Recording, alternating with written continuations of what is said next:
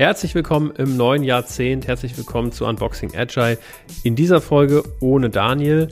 Ich habe aber ein Interview geführt mit Philipp Hellwig. Philipp ist Scrum Master bei Team Internet. Interessanterweise war ich bei Team Internet sein Vorgänger. Ich war dort als Teilzeit Scrum Master und er ist jetzt da als Vollzeit Scrum Master. Und wir sprechen einmal natürlich über die Praxis als Scrum Master. Wie ist denn Philipp überhaupt Scrum Master geworden?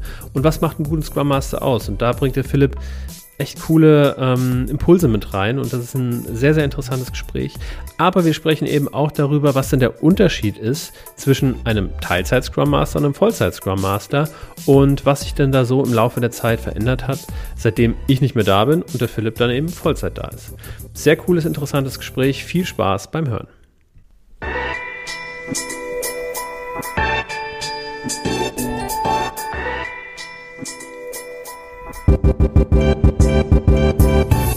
Hallo und herzlich willkommen im neuen Jahr, im neuen Jahrzehnt mit Unboxing Agile, deinem Podcast über effektives und besseres Arbeiten.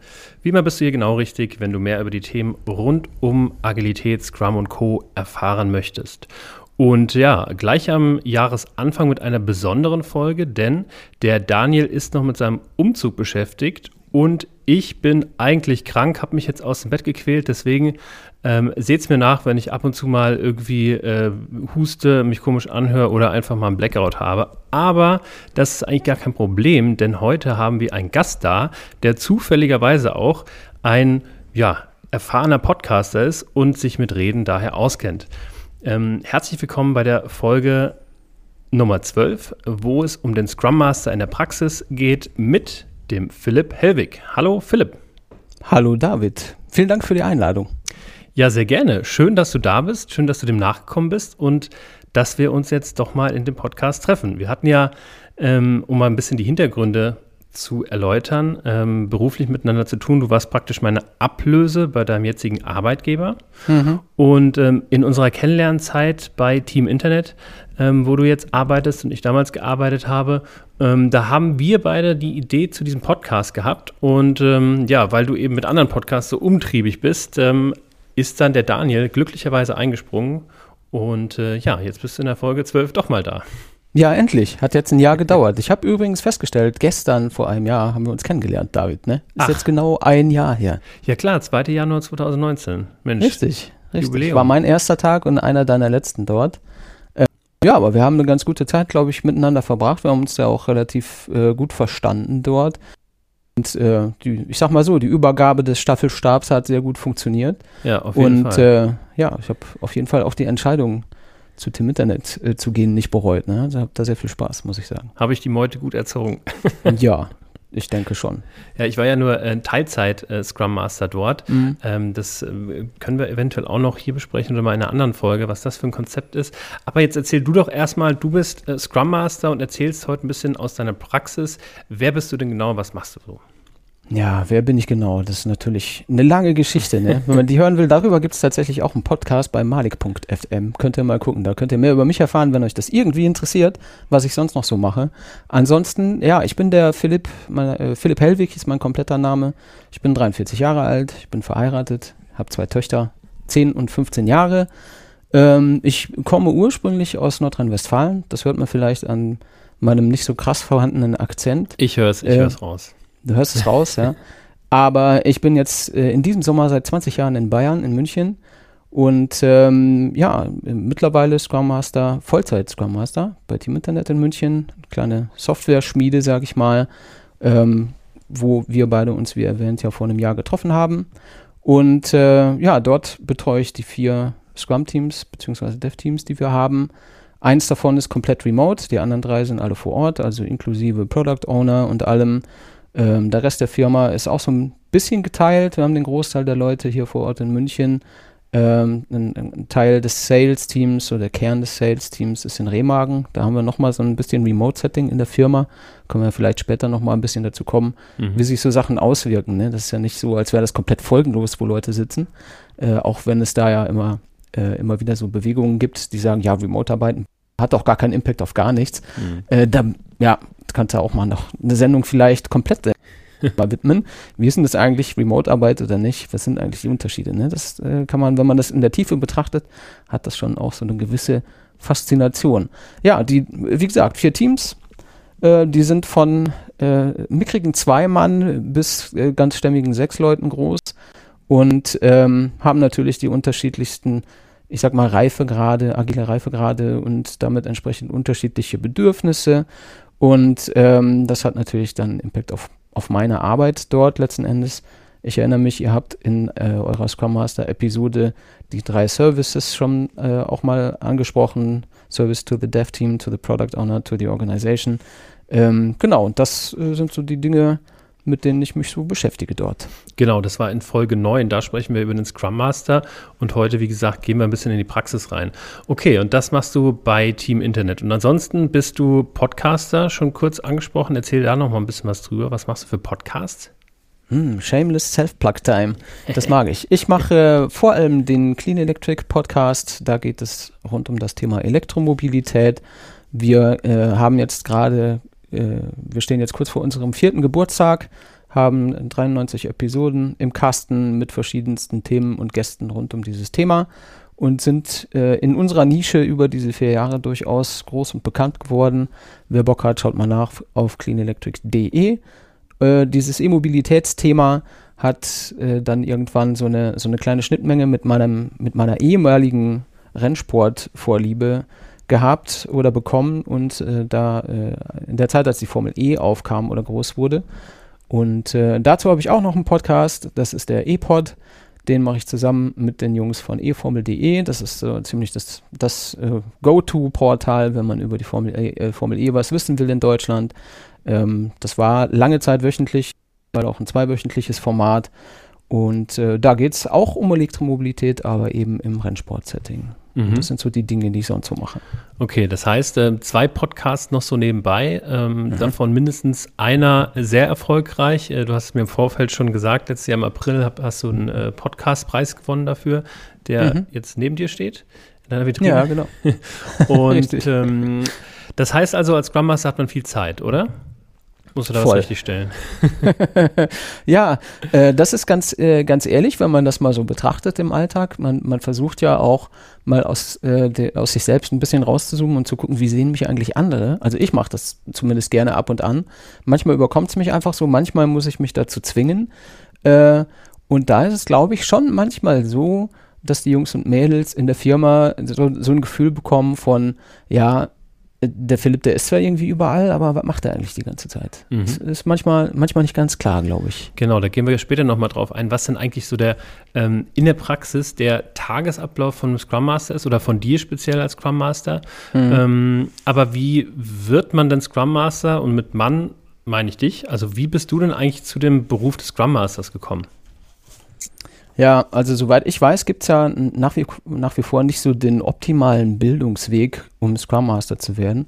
Und ich glaube, viele, die Scrum Master sind, wollten das vielleicht initial auch gar nicht. Ne? Also bei mir zumindest war es tatsächlich so, dass ich relativ zufällig über einen sehr langen Weg zu diesem Thema überhaupt gekommen bin. Ne? Also ich äh, arbeite jetzt nicht erst seit gestern, ihr habt es schon rausgehört, ich bin knapp über 40, also schon eine Weile beruflich unterwegs und ähm, der Job, den ich jetzt habe, der, der kumuliert viele der Dinge, die ich bisher gemacht habe und der Dinge, die ich dabei gelernt habe. Ja, also ich habe früher, ich habe in der Touristik gearbeitet, ich habe für eine Unternehmensberatung gearbeitet, ich war in der IT, ich war in der Filmindustrie, ich habe IT-Beratung gemacht, ich habe Softwareentwicklung gemacht und all diese Dinge haben irgendwie insgesamt, wenn man das so retrospektiv betrachtet, zu dem geführt, was ich jetzt bin, was ich jetzt weiß. Ja, das hat sehr, sehr viele Facetten. Es ist irgendwie IT- und Softwarelastig, es ist aber auch eine starke Facette Richtung Mensch, Menschen verstehen. Ich wow, wer bohrt denn da bei dir? Jetzt wird hier gebohrt. das ist ja lustig. Nice. Der Nachbar hat anscheinend aufgehört zu bohren und jetzt können wir weitermachen. Ich weiß gar nicht, wo du stehen geblieben bist. Ähm, bei deinem Es ging Weg, um Menschen. Ja, um Menschen, okay. Ja, es ging um Menschen gerade. Ich, ich, hatte kurz gesagt, äh, wo, wo, ich überall so gewesen bin, also ohne die Firmen zu nennen, aber die verschiedenen Ecken eben, mit denen ich in Kontakt gekommen bin. Und ähm, für mich zieht sich wie so ein roter Faden immer so eine gewisse äh, Faszination an Menschen dadurch. Ja, ich, ich mag Menschen. Gibt ja viele Leute, die stehen da gar nicht so drauf und finden es super lästig. Und ich mag das sehr. Ich mag die, die Interaktion, ich mag Kommunikation. Ich rede gerne, ich höre aber auch gerne zu. Und ähm, das hat sich irgendwie über die Jahre zunehmend verstärkt. So meine, meine Faszination am Zusammenarbeiten, wie funktioniert Kommunikation oder wie funktioniert sie eben genau nicht. Das ist ja oft das Spannendere. Ähm, und dann gab es so einen Schlüsselmoment, der. Ganz, ganz kurz nochmal. Ähm, würdest du sagen, dass dieses Menschen mit Menschen gut können, Menschen mögen, gerne mit Menschen sich unterhalten, sprechen, kommunizieren, dass das eine Schlüsselkompetenz ist für einen Scrum Master, für einen guten Scrum Master? Ich würde sagen, ja. Ich glaube, wenn man Schwierigkeiten hat oder nicht gerne kommuniziert oder nicht gerne mit Menschen interagiert, dann hat man äh, Schwierigkeiten, diesen Job zu machen, weil es meiner Meinung nach ähm, das ist, worum es sich eigentlich dreht. Ne? Ich, ich sage immer, man muss nur mit den Menschen reden und ernte dann immer so Kopfnicken und alle sagen, ja, natürlich, komplett klar. Und dennoch stellt sich eben raus, in der Realität machen es viele Leute tatsächlich nicht, weil dieses Miteinander reden, gerade wenn es eben nicht darum geht, was essen wir heute Mittag zur, in der Pause dann, wenn es um, um eben tiefgreifende Dinge mhm. geht oder um unangenehme Dinge geht, dann machen die meisten Leute doch eher einen Rückzieher vor der Hürde, statt sie, sich zu überwinden und auf den anderen zuzugehen und das Gespräch aufzumachen und hinterher zu sagen, wow, das war anstrengend, aber das war jetzt wirklich gut. Und ähm, ich finde, das ist, worum es sich ganz, ganz häufig dreht und es lässt sich auch kein Problem lösen und keinen Konflikt beheben, ohne dass man miteinander über diese Dinge spricht in einer gewissen Art und Weise. Äh, und deswegen glaube ich schon, dass das sehr wichtig ist. Und wenn man darauf nicht steht, dann ist es mit Sicherheit nicht der optimale Job. Mhm. Formuliere ich es mal so. Okay. Ähm, mhm. Ja, genau. Und dann, äh, wie gesagt, um noch äh, da kurz anzuknüpfen, gab es einen Schlüsselmoment. Äh, ich kann das jetzt nicht auf den Tag irgendwie festmachen, aber die, die, das Szenario in meinem Kopf ist noch relativ klar. Das ist jetzt schon viele Jahre her, aber es war so, ich bin äh, aus meinem äh, vorvorigen Job ausgeschieden und zu meinem vorigen Job gewechselt und habe dort gearbeitet als Frontend-Entwickler. Also habe dort tatsächlich äh, HTML, CSS, JavaScript-Kram gemacht und habe gesagt, so, ich habe jetzt hier genug von diesem Management-Kram, den ich in meinem vorigen Job gemacht habe. Ich möchte gerne wieder selber Code schreiben und äh, möchte selber Dinge entstehen lassen und Pixel schubsen. Und das ist so eine weitere Vorliebe von mir. Dieses Pixel schubsen habe ich immer sehr gerne gemacht. Ähm, deswegen meine ich das auch nicht abwertend, wie mancher Backend-Entwickler das vielleicht sagen würde. mhm. Aber, äh, und da habe ich dann nämlich eine Sache gemerkt. Ich bin in ein äh, Team gekommen, das Scrum gemacht hat. Und ich hatte das vorher nie gemacht. Ich hatte davon gehört, ich habe darüber gelesen, ich habe es aber nie erlebt. Und bin dann in dieses Team gekommen, die hatten einen Scrum Master, das war ein äh, einigermaßen cross-funktionales Team. Die waren eingebettet in eine, äh, ein größeres Projekt mit, äh, ich glaube, vier Teams sind es gewesen, die eben dort auf agile Art und Weise zusammengearbeitet haben. Und da bin ich irgendwann nach Hause gefahren abends und habe gedacht, hm, wenn ich das schon mal vorher gemacht hätte, dann wäre ich in meinem letzten Job, wo es eben mehr ums, ums Managen und Dinge erreichen ging, in der Position, in der ich war, wenn ich, wenn ich diese Dinge vorher schon gemacht gehabt hätte, dann wäre ich darin viel besser gewesen, weil ich aus einer ganz anderen Richtung irgendwie auf einmal auf dieses gemeinsam Dinge schaffen und erreichen geschaut habe. Ja, dadurch, dass ich in diesem Scrum-Team war. Mhm. Und da habe ich mich so in diese Vorgehensweise verliebt, dass ich angefangen habe, mich so gut ich konnte dort weiterzubilden. Ähm, hatte das Glück, dass ich bei einer Firma war, die sehr gefördert hat. Für äh, uns oder für die Firma war immer wichtig, die Leute in ihrer Entwicklung zu begleiten. Und zwar weniger so top-down, dein Manager sagt, mach mal so eine Zertifizierung, die ist gut für die Firma, sondern eben andersrum, was ist das, was, in, was dich interessiert, was dir liegt und was irgendwie auf das, was wir tun, einzahlt.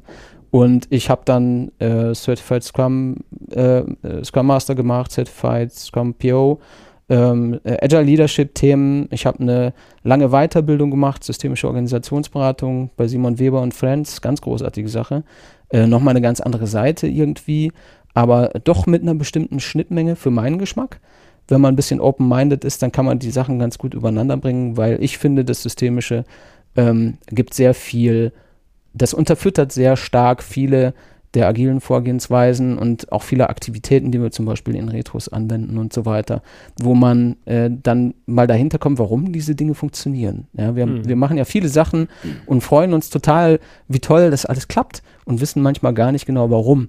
Und wenn man das mal systemisch betrachtet, ähm, dann ist es äh, zuweilen sehr aufschlussreich, warum diese Dinge überhaupt funktionieren und wie man sie dann nochmal mhm. ein bisschen anpassen und verbessern kann und äh, Sachen zum Erfolg führen kann, wo man das Gefühl hat, okay, so richtig klappt es heute nicht, ne, wenn man es in der Tiefe besser verstanden hat. Okay. Und genau, das, das war für mich so der Moment, wo ich gesagt habe, das, das Agile-Ding, das ist irgendwie was für mich. Okay, cool. Und ähm, ich habe mir jetzt eine Sache mitgenommen, die mich ähm, interessiert, die habe ich auch schon mal mit dem Daniel besprochen, nämlich mhm. ähm, die Frage, ob man als Scrum Master auch fachlich Spezialist sein muss für das Team, was man als Scrum Master denn, denn hat oder die Teams.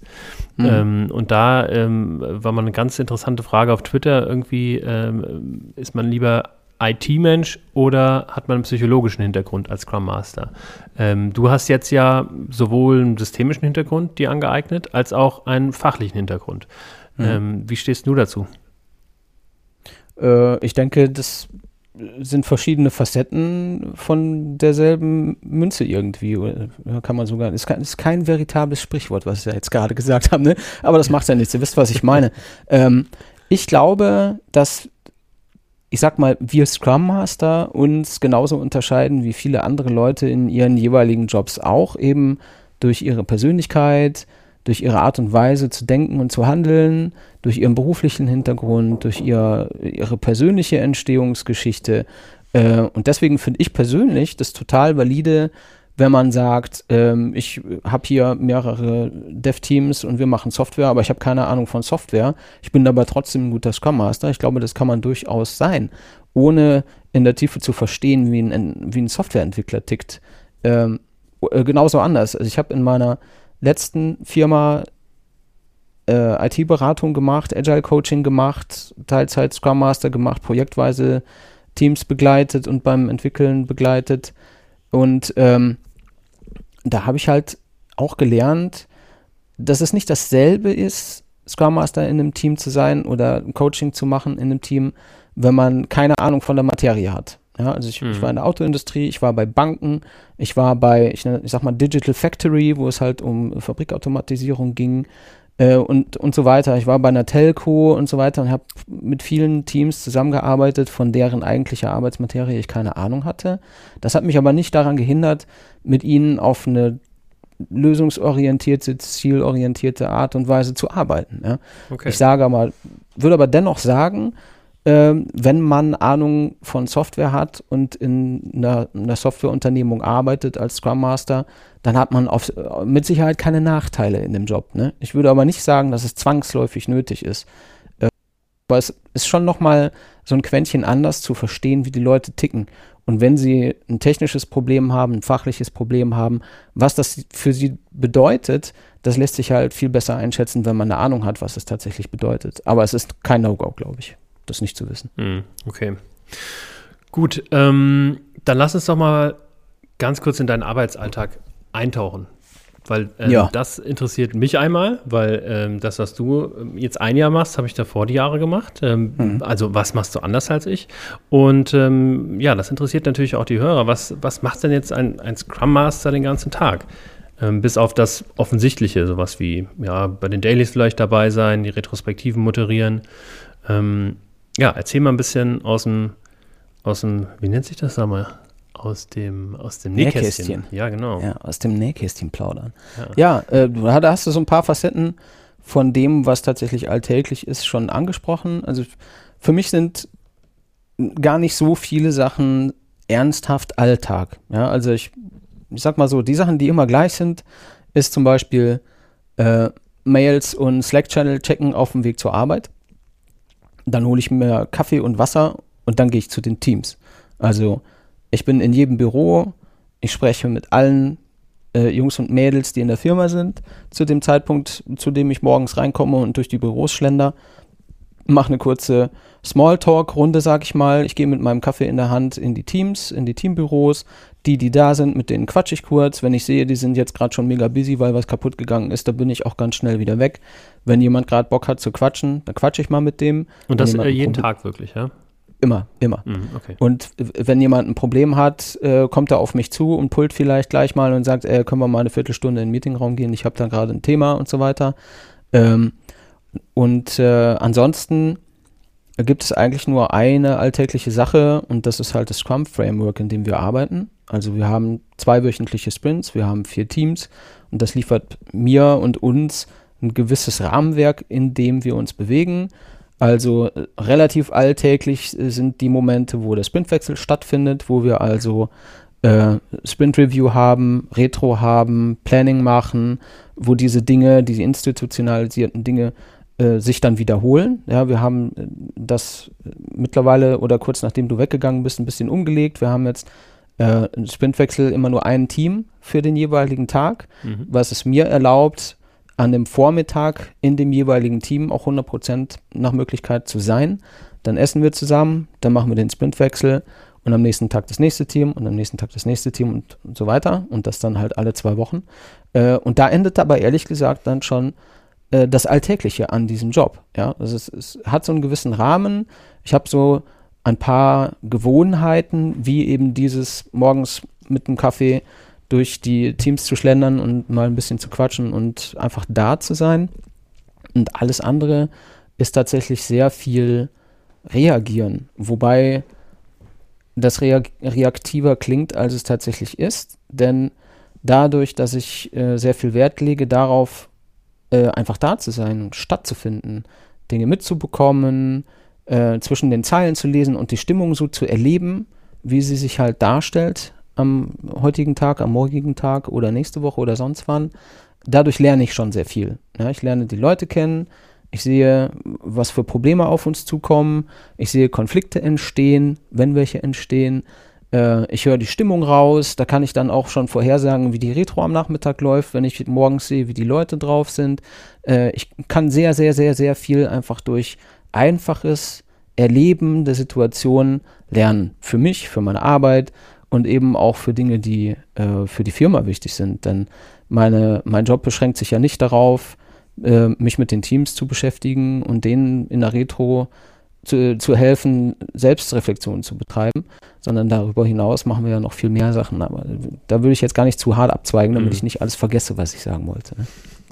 Okay. Für mich ist tatsächlich dieses äh, Dasein und stattfinden und Dinge aufsaugen, die ja. passieren, das ist für mich ein ganz, ganz wichtiger Faktor. Okay, jetzt ähm, würde ich mal ganz kurz abzweigen, weil das ist gerade, ja, glaube ich, ein, auch äh, ganz gut für die, für die Zuhörer, mal zwei verschiedene Konzepte kennenzulernen. Denn äh, ich hatte es ja am Anfang schon angeteasert. Ähm, ich habe das ähm, zwei Jahre lang ähm, im gleichen Unternehmen wie du als Scrum Master gearbeitet. Ich war dein Vorgänger. Ja.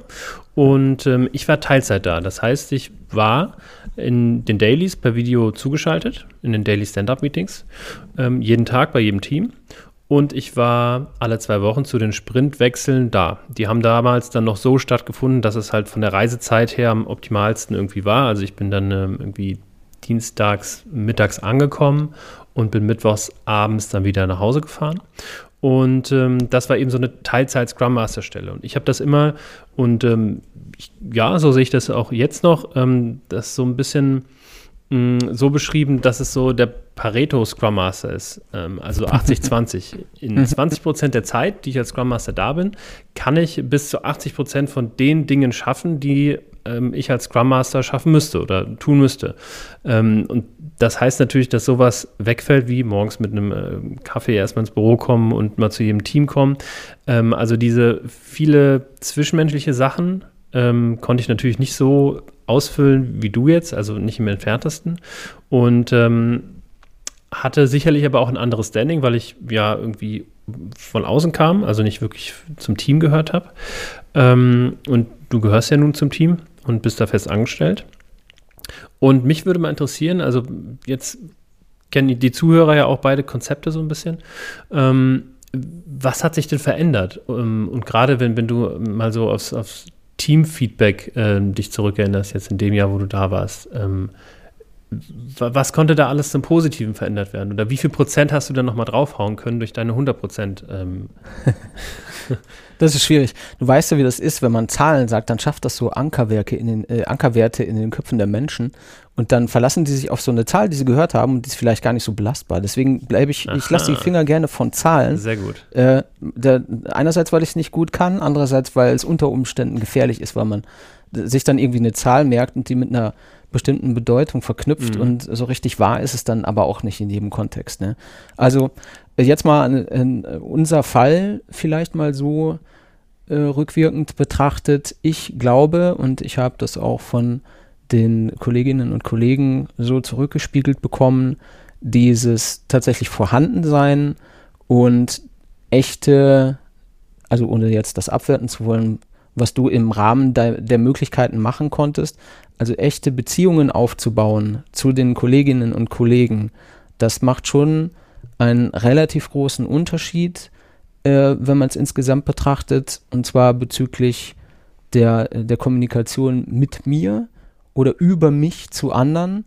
Und es, es enabled mich unter Umständen, Facilitator zu sein, Moderator zu sein oder äh, irgendwie ein, ein Bindeglied zwischen Parteien, die miteinander nicht klarkommen, an der Missverstehen oder so. Das sind Dinge, die kannst du, wenn du nur zum Sprintwechsel, um die Events letzten Endes durchzuführen und zu moderieren, da bist, die kannst du ja gar nicht stemmen. Also du weißt diese Dinge nicht und das Vertrauen kann auch gar nicht wachsen, das die Leute brauchen, um in, in einem Konfliktmoment zu dir zu kommen und zu sagen, ich brauche hier eine neutrale Person, die all die Dinge weiß, die man wissen muss und die aber eine, eine, eine Position hat, die nicht irgendwie auf einer Seite ähm, stärker positiv ist und auf der anderen negativ ist. Also nicht sowas wie, ja, ich bin hier zwar der Scrum Master, äh, aber ich stehe jetzt nur 100% vor dem Team und nicht, äh, wenn Sales irgendwas will, auf deren Seite, sondern jemand, der vielleicht tatsächlich einfach durch die Art und Weise, wie er versucht stattzufinden und sich darzustellen, die Möglichkeit hat, wirklich so der, der Mittelpunkt zu sein, um den herum die Leute miteinander diskutieren können oder durch den hindurch die Leute diskutieren können, wenn sie nicht direkt miteinander sprechen wollen oder vielleicht können. Ja, das gibt es ja oft genug, dass Konflikte durch Missverständnisse entstehen oder unterschiedliche Erwartungshaltungen. Ähm, das haben wir zum Beispiel letztes Jahr häufig gehabt, dass ähm, ich sag mal, das Management TM eine bestimmte Vorstellung von bestimmten Dingen hatte und die Entwickler haben das aber anders gesehen. Man hat aber nicht miteinander darüber geredet und hat sich dann auf seine, seine Eigenständigkeit und sich als autonomes Team berufen und hat dann gesagt, okay, wir machen das so, wie wir das wollen, denn die technische, technische Entscheidung liegt bei uns Entwicklern. Und dann hat dann Management das irgendwann mitbekommen, wie das tatsächlich gemacht wurde. Das Ergebnis war natürlich dasselbe, aber die Art und Weise, die war dann diskussionswürdig und da hat man sich dann nicht, nicht verstanden und nicht miteinander geredet. Und ja, da brauchst du jemanden, der diese Dinge mitbekommt, der diese Dinge weiß, der da vermitteln kann. Und äh, denjenigen müssen die Leute im Idealfall pullen. Ja, ich mhm. möchte nicht dahin gehen müssen und mich aufdrängen und sagen, jo, äh, lass mich hier mal den Mediator machen, sondern ich möchte, dass die zu mir kommen und sagen, okay, wir brauchen ja jemand Neutrales und wir vertrauen dir dass du derjenige bist, der diesen Konflikt mit uns lösen kann. Denn wir wissen, die Lösung liegt bei uns, aber wir brauchen einen, der uns hilft. Und der versuche ich zu sein. Und der kann ich nur sein, wenn ich es, es schaffe, durch wirklich Zeit und Ausdauer und Geduld und einfach nur da sein und stattfinden, eine, eine Vertrauensbasis zu schaffen. Mhm. Ja, und das, das kann ich gar nicht, wenn ich das äh, in, in, in einer sehr beschränkten Zeit nur mache. Ja, ja das ist mir auch äh, oft aufgefallen in der Zeit. Also äh, lange Zeit ähm, habe ich das dann so irgendwie äh, verbucht nach dem Motto, okay, ich bin nicht so oft da, von daher braucht es einfach ein bisschen länger, damit Vertrauen wachsen kann. Mhm. Ähm, das ist dann auch etwas gewachsen, aber natürlich nicht in dem Maße, ähm, dass es gebraucht hätte, um wirklich ähm, wie du sagst, als Mediator zum Beispiel ähm, da zu sein oder als Ansprechpartner, wenn dann wirklich mal was los ist. Weil dafür war die Distanz noch zu weit. Also ja. das ist, äh, glaube ich, auch das, was, was mir so aufgefallen ist, was das, das der größte Nachteil von dieser Remote-Geschichte war, ähm, dass eben dieses Vertrauen und diese Präsenz nicht, nicht ausreichend war.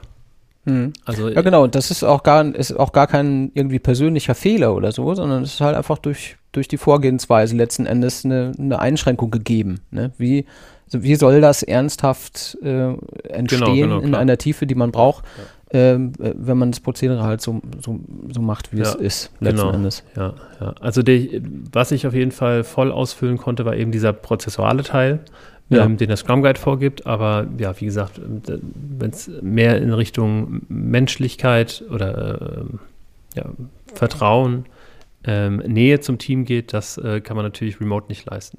Hm, okay, aber es ist schwierig. sicherlich natürlich auch eine, eine Budgetfrage und eine Fallfrage. Ne? Also, ähm, Klar. denn, denn ja, das, was du sagst, ist, sind alles wichtige und, und coole Sachen, wenn man die in einem Unternehmen hat.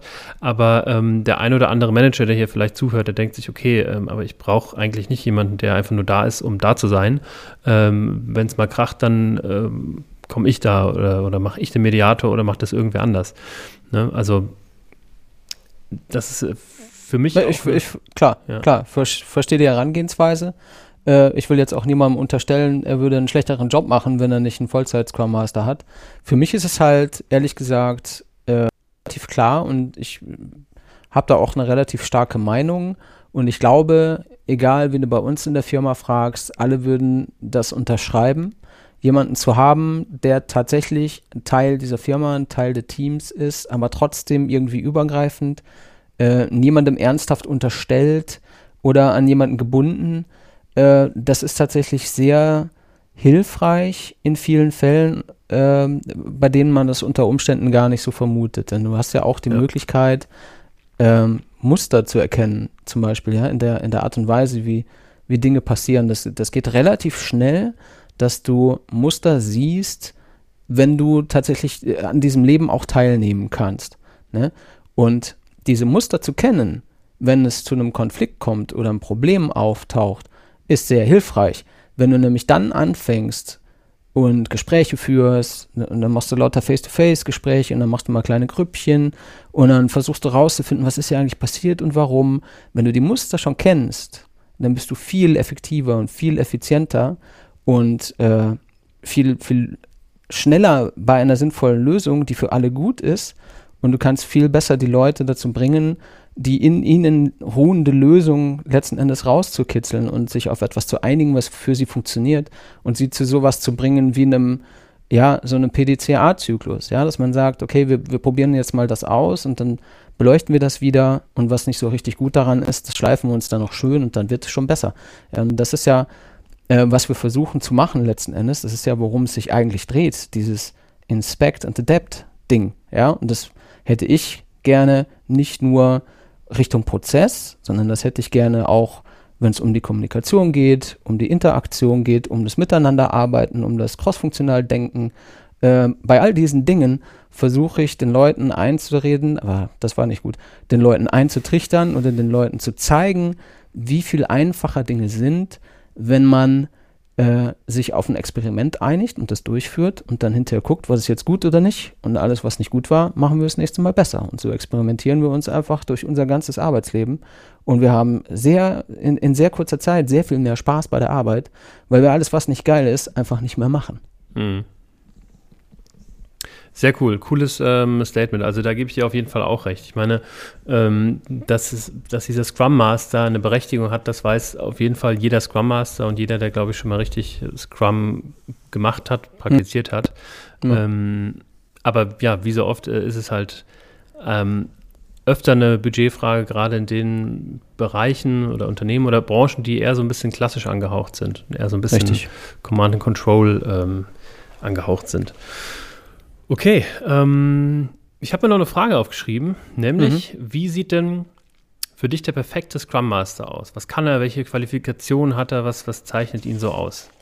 Deiner Meinung nach? Hm, ja, ich glaube, so ein paar Sachen hat man womöglich schon rausgehört in, in, den letzten, ich weiß gar nicht wie viele Minuten. Ja, ein bisschen wird ähm, wegen dem Bohren rausgeschnitten. genau. Also kann also ich das auch nicht genau sagen. Minus n Minuten, ist auch nicht ja, so wichtig. Ja, ja. Ihr wisst ja alle, wie lange ihr schon zugehört habt. Das ist gar Richtig. nicht so wichtig jetzt. Ähm, ja, ich habe da mal äh, mit mir selber gebrainstormt heute Vormittag und ähm, die Frage, was, was kann der perfekte Scrum Master? Ich glaube, es sind tatsächlich viele Dinge. Ihr hattet auch in eurer äh, Scrum Master Episode, was war es, neun, zwölf, weiß ich nicht mehr. Episode 9 der Scrum Master. Ah, jetzt ist zwölf, ne? Jetzt Alles ist klar. 12, genau. Ich drifte ab. Da habt ihr ja auch über diese 42 Aufgaben, die so ein Scrum Master erfüllt, irgendwie gesprochen. Und du hattest, glaube ich, gesagt, du findest ja diese, die Scrum Master Position in dem ganzen Framework ehrlich gesagt am spannendsten, weil sie so vielschichtig ist, so facettenreich. So, ja, der, der Product Owner, der soll das Product ownen und das Dev Team soll entwickeln. Und das ist alles äh, relativ eng geschnitten im Vergleich zu dem, was von so einem Scrum Master erwartet wird. Und deswegen ist es natürlich sinnvoll, wenn er auch relativ viel kann. Ne? Ähm, für mich gibt es so ein paar Kernaspekte. Hast, ihr habt das schon rausgehört. Ich bin äh, weniger so der Prozesspapst, ehrlich gesagt, äh, sondern viel mehr Richtung Interaktion, Kommunikation, Zwischenmenschliches und so weiter unterwegs. Das, das ist das, von dem ich glaube, was bei dem ganzen Prozedere eigentlich der Kern ist, was viel wichtiger ist als äh, an welchem Tag welches Event stattfindet und wie lange das dauert. Das finde ich nicht so wichtig, ehrlich gesagt. Ähm, aber da kann man natürlich auch drüber streiten, wollen wir aber jetzt nicht machen. Deswegen ist für mich aber wichtig, zum Beispiel äh, sowas wie Empathie, ja, dass ich als Scrum Master fähig bin, mich in den anderen hineinzuversetzen. Dazu muss ich zum Beispiel zuhören können. Das ist auch eine häufig unterschätzte Fähigkeit, äh, zuhören und Zusammenhänge erkennen durch das Gehörte. Ja, wenn ich mit, mit vielen Leuten spreche und selber einen gar nicht so großen Redeanteil habe, wie zum Beispiel heute in dieser Episode, wo ich sehr viel rede, Mhm. äh, sondern viel mehr zuhöre und viel mehr lerne, den Subtext rauslese und äh, es schaffe, über die Zeit mir ein sehr klares Bild von einer gewissen Realität zu machen, die sich mir darstellt. Also es gibt ja beobachtbares Verhalten, mit dem ich was anfangen kann, bestimmte Phänomene, die ich sehe, Muster, die ich erkenne. Dann, dann, dann kann ich mir Arbeitshypothesen bilden, mit denen ich dann äh, versuchen kann, weiterzuarbeiten und Dinge zu erreichen. Ja, das hilft, wenn ich mit verschiedenen Leuten rede und äh, Bescheid weiß über das, was derjenige glaubt und weiß und denkt, über den jetzt jemand anders vielleicht eine wilde Hypothese anstellt. Wohingegen ich aber eben genau weiß, was der andere vielleicht denkt, weil er mit mir da schon drüber geredet hat. Ja, dann, dann kann ich in so einem Gespräch viel erreichen. Das schaffe ich nur, wenn ich empathisch sein kann, wenn ich zuhören kann, wenn ich eben den Subtext lesen und dann Zusammenhänge erkennen und Muster erkennen kann. Ich habe mal ein ganz interessantes Video gesehen, das mir im Gedächtnis geblieben ist, äh, wo es auch eben um Reden, Redeanteil, Zuhören und so weiter geht. Das heißt, be the last to speak. Und äh, das fand ich sehr aufschlussreich. Ich versuche das nachher für dich rauszusuchen. Das kannst du in die Shownotes packen gerne. Auf jeden Fall. Ähm, das muss man mal gesehen haben. Da geht es eigentlich nur darum, wie äh, groß der Impact des Gesagten ist, wenn man vorher alles gehört hat. Das lasse ich jetzt einfach mal so stehen. Äh, schaut euch das an, kann ich sehr empfehlen. Hat für mich auf jeden Fall äh, einen gewissen Mind-Change irgendwie mitgebracht. Habe ich sehr, sehr spannend gefunden. Ich finde auch Ähm, dieses Thema Zuhören ist ein unheimlich spannendes Thema, ähm, Ja. wo, glaube ich, jeder an sich ein Leben lang arbeiten kann. Denn Zuhören ist was ganz anderes, als darauf zu warten, bis man selber reden kann. Ähm, Ja, richtig. Also, Und es ist mega schwierig mich, manchmal. Ja, ja, auf jeden Fall. Und da erwische ich mich immer wieder, wie ich mir irgendwie die ersten zwei Sätze anhöre und mir dann irgendwie eine Meinung zurechtlege und dann einfach irgendwann spreche und mir meine Wör Wörter irgendwie zurechtlege, anstelle ähm, alles zu hören und dann erst zu antworten. Also das ist wirklich, ähm, Zuhören ist nicht gleich Zuhören. Mhm, das Und stimmt. da Manchmal denkt man, man hört zu, tut's gar nicht. Ja, und man muss halt tatsächlich auch immer wieder dran arbeiten. Ne? Also ich Ja. habe mich genau bei dem, was du gerade beschrieben hast, auch immer wieder, ähm, ich konnte noch nicht so richtig festmachen, wann das passiert. Also es passiert ganz oft, äh, dass ich darüber nachdenke, warum ich jetzt darüber nachdenke, was ich als nächstes für eine Frage stelle. Weißt du? Ich glaube, das Äh. hat was mit der Aufmerksamkeitsspanne des Menschen zu tun. Das kann sein. Weiß gar nicht. Äh, wie auch immer. Äh, was sollte ein Scrum Master noch so können? Ähm, ich habe in meiner systemischen Ausbildung was ganz Interessantes gelernt, nämlich das Ver Verflüssigen von Eigenschaften. Hast du das schon mal gehört? Das Verflüssigen von Eigenschaften, das kommt mir bekannt vor, aber Das ist, ähm, ich würde es beschreiben als beobachtes, be- beobachtbares Verhalten positiv betrachten, ohne dass eine Veränderung nötig ist. Also jemand hat eine vielleicht selbst empfundene schlechte Angewohnheit und man beschäftigt sich dann damit, das Positive an dieser Angewohnheit rauszuarbeiten, ohne sie zu verändern. Ja, also Äh, mhm. Ich habe jetzt gerade kein gutes Beispiel, aber ihr könnt da mal drüber nachdenken. Jeder hat irgendwie so eine Schwäche oder etwas, was ihn selber nervt oder was er glaubt, was jemand anderen nervt. Und wenn man sich mal hinsetzt und darüber nachdenkt, was dieses Verhalten für einen positiven Effekt haben könnte und demjenigen, der das als eine schlechte Eigenschaft an sich empfindet, das ihm so zurückgibt, dass es ja auch einen positiven Wert hat, was er da macht, was er eigentlich gar nicht so geil findet, ähm, dann muss er sein Verhalten gar nicht verändern, aber verändert seine Einstellung zu seinem Verhalten und damit dann doch wieder sich selbst und den Einfluss, den er auf äh, andere Menschen in seinem Umfeld hat. Das fand ich eine sehr Geschichte. Das äh, könnte man auch in, was weiß ich, in einem Meeting mal versuchen, wenn einem langweilig ist und äh, das Ding mit der Aufmerksamkeitsspanne eintritt. Ne? Mhm. Wenn man dann irgendwie feststellt, äh, der und der macht immer das und das und äh, dann beschäftigt man sich einfach mal drei Minuten timeboxed wie immer, damit, äh, dass man äh, überlegt, okay, hm, was können wir denn aus dieser Eigenschaft machen, was auch einen positiven Effekt hat. Und dann versucht man einfach damit mal zu arbeiten. Das ist sehr spannend. Ähm, äh, ansonsten finde ich, ansonsten finde ich es ganz wichtig, dass man Veränderungen mag als Scrum Master. Denn oh ja, das ist ein guter, ähm, sehr guter Punkt. Das ist, was man, was man ja selber versucht zu treiben. Und das sollte man äh, auch selber gerne mögen, ehrlich gesagt. Denn sonst ist das ein mega anstrengender Job. Ich bin ein ganz, ganz, ganz großer Fan davon, Dinge zu verändern. Ähm, aber gar nicht einfach nur so Veränderungen um der Veränderung willen, sondern äh, weil ich relativ spät in meinem Leben, das muss ich zugeben, aber doch irgendwann so einen Antrieb entwickelt habe, ähm, mich selber, mein Umfeld, das, was ich tue, so in kleinen Schrittchen zu optimieren. Das kam äh, sicherlich hauptsächlich mit durch, äh, durch meine Scrum-Liebe, die ja äh, vor einigen Jahren irgendwann aufgetaucht ist, wo ich gesehen habe, was für großartige Dinge man erreichen kann, obwohl man sich dafür weder stark angestrengt hat, noch irgendwie verbiegen musste. Ja, wir machen halt dieses Think Big, Start Small Ding. Das mag ich sehr. Ähm, man hat schon eine, eine große Vision oder eine tolle Idee oder ein scheinbar unerreichbares Ziel, was einen irgendwie antreibt und motiviert, jeden Morgen aufzustehen. Aber man hat natürlich jetzt gar nicht so die Idee, was für eine große einschneidende Veränderung man jetzt herbeiführen kann, um dieses Ziel zu erreichen.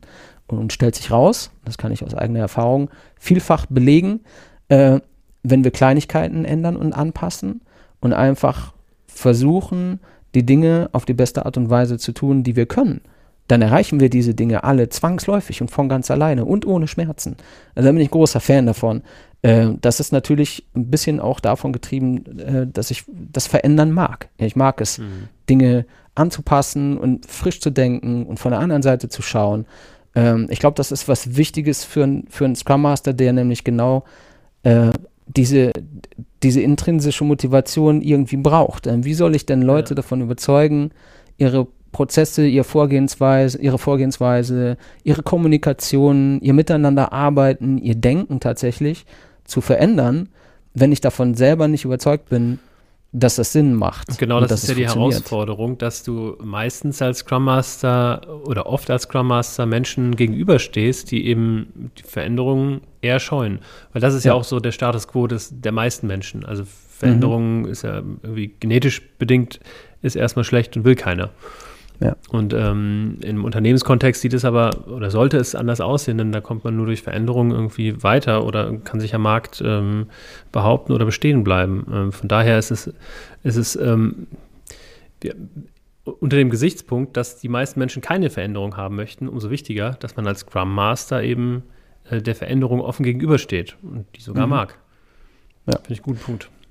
Auf jeden Fall. Und dann ist es hilfreich, wenn man nämlich auf, auf Menschen trifft, die aus irgendwelchen, sicherlich auch validen Gründen jetzt keine Lust haben, Dinge zu verändern, dann ist es wichtig, dass man für diese Idee, über die wir hier reden, dieses, dieses Verändern in kleinen Schritten und so weiter, dass man für diese Idee auch ernsthaft brennt. Ja, man muss das wirklich gut finden, denn nur dann kann man das auch ernsthaft den Leuten vermitteln wenn ich, wenn ich mit Leuten sprechen und ich stehe sehr auf diese Idee und ich, ich, ich äh, gebe das auch offen zu und ich formuliere das auch so und ich glaube, ich kann das durchaus auch ausstrahlen, wenn es nötig ist, ähm, dass äh, wenn, wenn ich jetzt auf Leute treffe, die die Veränderung scheuen, die vielleicht Angst haben davor, Dinge zu verändern, weil das dann nicht mehr so ist, wie sie es kennen und wie sie es können, denn sie haben ja das, was sie jetzt können, haben sie ja auch mal gelernt um diese Expertise, die sie jetzt vielleicht alltäglich anwenden, überhaupt sich zu erarbeiten. Wenn ich jetzt Sachen verändere, dann fangen sie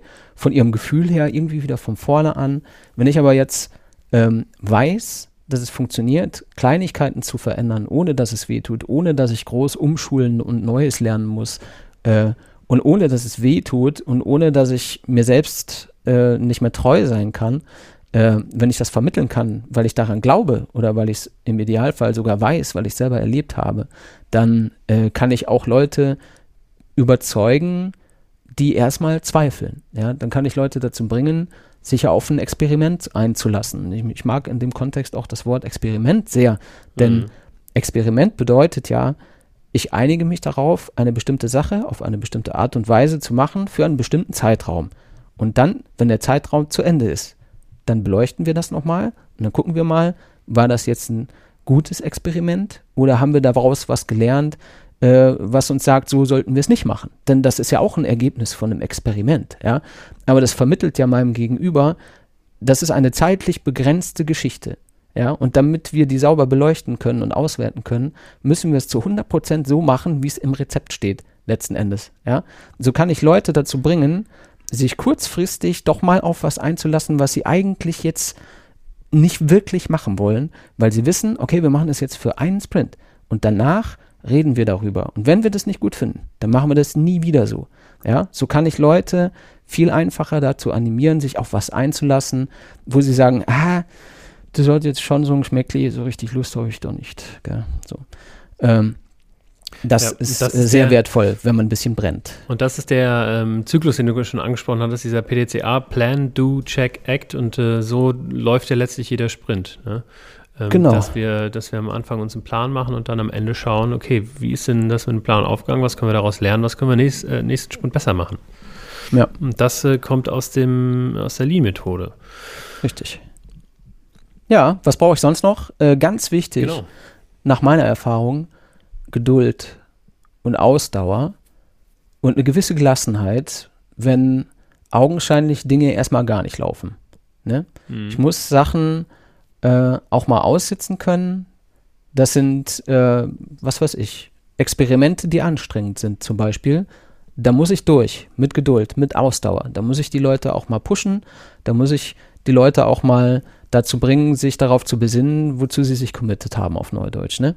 Ähm, ich muss aber auch so ganz einfache oder augenscheinlich einfache Sachen schaffen wie Stille aushalten. Ich erinnere mich an eine Milliarde Retro-Momente, wo es darum ging, mal eine Timebox auszunutzen. Ja, wir sagen, äh, denk über dieses oder jenes nach und schreib dazu ein paar Post-its. Wir haben fünf Minuten Timebox. Wie schwer es den Leuten fällt, diese fünf Minuten auszuhalten, mhm. wenn sie vermeintlich fertig sind mit dem, was sie aufschreiben wollen, ist wirklich faszinierend. Und äh, das habe ich mir vor Jahren zum Hobby erklärt, diese Stille auszuhalten und so zu tun, als wäre nichts. Ja, und wenn sie mich alle anstarren und sagen, sie sind jetzt fertig, die Timebox ist die Timebox.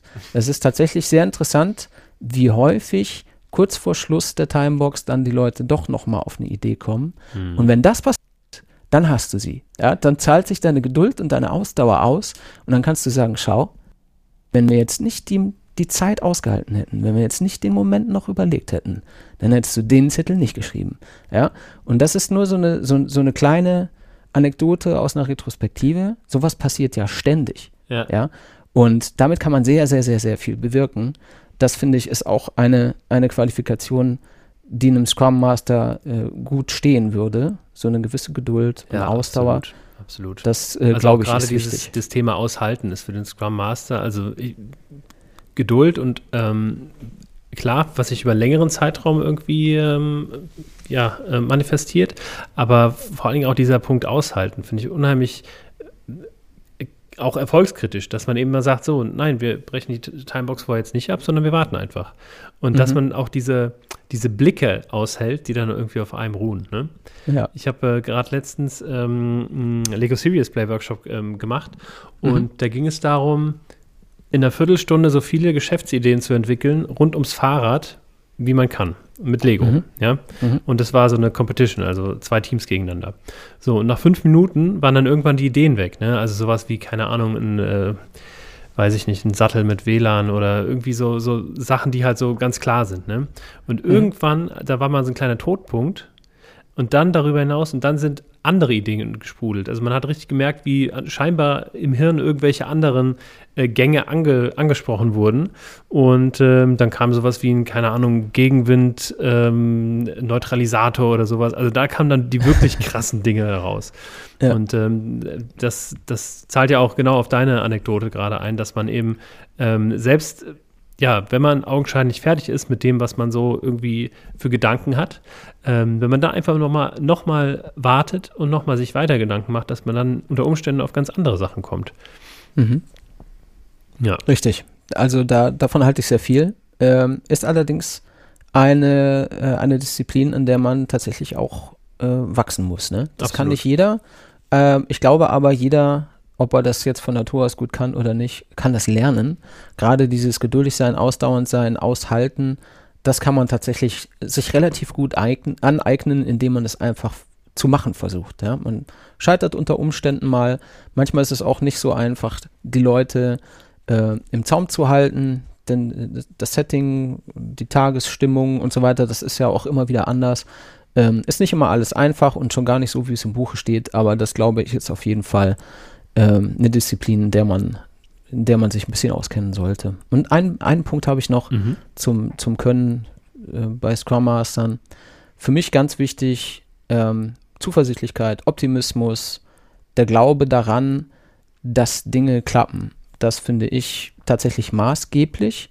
Auch eine Sache, die ich in meinem Leben gelernt habe, ähm, was mir ehrlich gesagt aber nie so richtig schwer gefallen ist. Ich sage immer, ich bin Optimist mit Hang zum Naiven. Ich glaube irgendwie von Natur aus daran, dass Dinge funktionieren, dass Dinge gut werden. Ich weiß nicht, warum das so ist, aber das ist etwas, was mich tatsächlich immer treibt und irgendwie beflügelt und äh, tatsächlich auch täglich über Wasser hält, auch in Situationen, die anstrengend sind, in Szenarien, wo halt echt mal ein Konflikt schwelt. Ähm, ich bin immer davon überzeugt, dass wir jedes Problem gelöst bekommen das äh, vor allem im Arbeitssetting sind das in der Regel äh, die bekannten First World Problems, also so diese ernsthaften, richtig kritischen auf Leben und Tod Probleme, die hat man ja normalerweise nicht im Arbeitskontext. Mhm. Und das, was man dort als eben diese empfindet, sind eigentlich meistens oder fast immer Dinge, die sich mit Reden und Verständnis füreinander schaffen, regeln lassen. Ne? Mhm. Und, und, daran glaube ich und das habe ich bis jetzt auch noch nie anders erlebt. Und ähm, ist sicher nicht immer alles golden, was dann hinten bei rauskommt, denn am Ende sind wir alle Menschen und zuweilen schwierig, und zwar jeder von uns. Ähm, und, und, deswegen funktioniert nicht immer alles so reibungslos, wie man sich das wünschen würde. Ne? Aber ich, ich glaube, eine gesunde Portion Optimismus und so ein, so ein grundlegendes davon ausgehen, dass, dass wir alles schaffen können und dass alles gut wird, das glaube ich, äh, ist eine echte Stärke, die äh, auf die Menschen abstrahlt oder ausstrahlt. Weißt mhm. du? Das, das färbt ernsthaft ab, wenn ich jemanden habe, der positiv denkt und der aus seiner eigenen Erfahrung weiß und immer mal wieder ein Geschichtchen erzählen kann, dass, dass diese Dinge funktionieren. Ja, so, so, dass du den Menschen das Gefühl gibst, ja, das habe ich schon mal gesehen, das habe ich schon mal erlebt.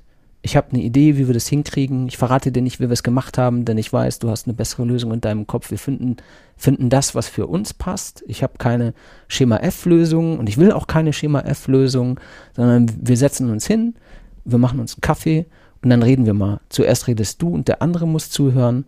Und dann redet der andere und du musst zuhören. Und wenn wir dann so auf demselben Turf unterwegs sind, dann tauschen wir uns mal aus und gucken mal, was wir daraus machen können. Und wenn man mit, mit so einem Setting irgendwie zu arbeiten versucht, dann kann man, glaube ich, 98 Prozent der Probleme, die man so hat in der Arbeit, relativ gut lösen. Ja, finde ich sehr interessant, dass du das im ähm, Zusammenhang mit dem Scrum Master nennst. Weil, also ich würde mich selber auch als so einen Menschen äh, bezeichnen. Also ich mhm. sehe auch Dingen immer optimistisch und äh, gut gelaunt gegenüber und sage bei eigentlich allen Dingen, das wird schon und es wird gut werden. Und ähm, ich sehe das eigentlich eher als eine, oder habe das bisher eher als so eine unternehmerischen Skill gesehen. Mhm. Ähm, aber klar, natürlich auch als Scrum Master. Und ich glaube, da kommt es auch darauf an, dass man eben das nicht nur für sich als Drive hat, sondern das auch ähm, ausstrahlt und vermittelt für das Team. Mhm. Ja, finde ich cool. Okay, das waren also deine, äh, ja, also deine, deine Skills, die der perfekte Scrum Master mitbringen soll. So haben wir uns ja. jetzt unseren Scrum Master gebacken.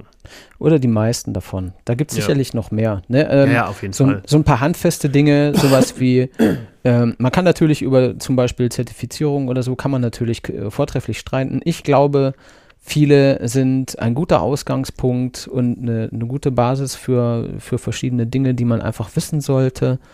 Ähm, man kann in, in seiner Ausbildung, seinem Studium, seinem Beruf kann man so viel dazu lernen, was einzahlt auf, auf Scrum Mastertum, von dem man vielleicht gar nicht weiß, was natürlich auch immer ein bisschen davon abhängt, wie man diesen Job für sich definiert. Ich glaube, ich habe schon auch stellenweise vielleicht eine etwas spezielle Idee davon, was einen guten Scrum Master ausmacht. Ich bin da sehr ähm, menschenlastig, das haben wir ja schon sehr deutlich rausgehört. Gibt andere Leute, die legen auf andere Dinge Wert, was, was auch wieder okay ist, was vielleicht auch für die eine oder andere Firma oder das eine oder andere Team viel besser passt als das, was ich glaube, was gut passt, ja. Ähm, aber das zum Beispiel, das könnte man vielleicht noch auf die Stärkenliste schreiben. Ähm, erkennen, wenn man irgendwie falsch liegt, ist natürlich auch so eine Sache, ne? Und dann entsprechend handeln. Wenn man, mhm. wenn man sieht, das, was ich hier mache oder die Art und Weise, wie ich das mache, das funktioniert so nicht, äh, das A zu erkennen und dann B zu versuchen, entsprechend zu handeln und neu zu denken und anders zu arbeiten, äh, das ist sicherlich auch eine Stärke, ne? So Selbstreflexion oder auch mal mit Kollegen ähm, reflektieren über das, was man macht, äh, sich austauschen mit Leuten, mit denen man nicht täglich zu tun hat. Das, glaube ich, ist auch eine Sache, die man äh, lernen kann und irgendwann mal können sollte und versuchen sollte zu etablieren hm. in seinen Arbeitsalltag. Schöne Worte, Philipp. Hm. Wie kann man Danke dich denn ähm, erreichen? wenn wir mal so langsam auf die Uhr gucken und ähm, mhm. haben schon eine Weile gequatscht. Ne? Wir haben schon eine Weile ähm, gequatscht, ja. Ja, also erreichen äh, kann man mich über die gängigen Portale wahrscheinlich am einfachsten. Also Philipp Hellwig auf Scrum, äh, auf Scrum, auf, auf Xing zum Beispiel oder auf LinkedIn. Das sind nicht die gepflegtesten Profile der Welt, aber da kann man mir gerne einfach eine Nachricht schreiben. Ansonsten. Du hast auch ein Twitter-Profil, äh, ne?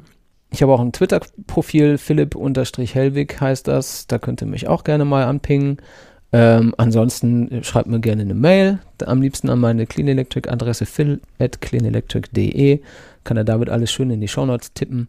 Unbedingt. Dann äh, findet ihr das ganz easy. Und ich freue mich über jede Nachricht. Ja, vielen Dank, Philipp. Dann, ähm, ja, also ich fand es ein super, ähm, super Interview und eine super ähm, super viele Impulse von dir, also vieles, was, ähm, was ich gut und wertvoll fand, aber vor allen Dingen auch so für mich persönlich, was, ähm, wie sich denn das Team weiterentwickelt hat. Wir haben jetzt ja auch seit ja, knapp einem Jahr irgendwie nicht mehr wirklich Kontakt, seitdem ich ähm, da raus bin und du meinen mhm. Posten angetreten hast. Äh, fand ich super wertvoll und ich glaube, da kann man auch einiges irgendwie mitnehmen. Ähm, ja, aus erster Hand quasi.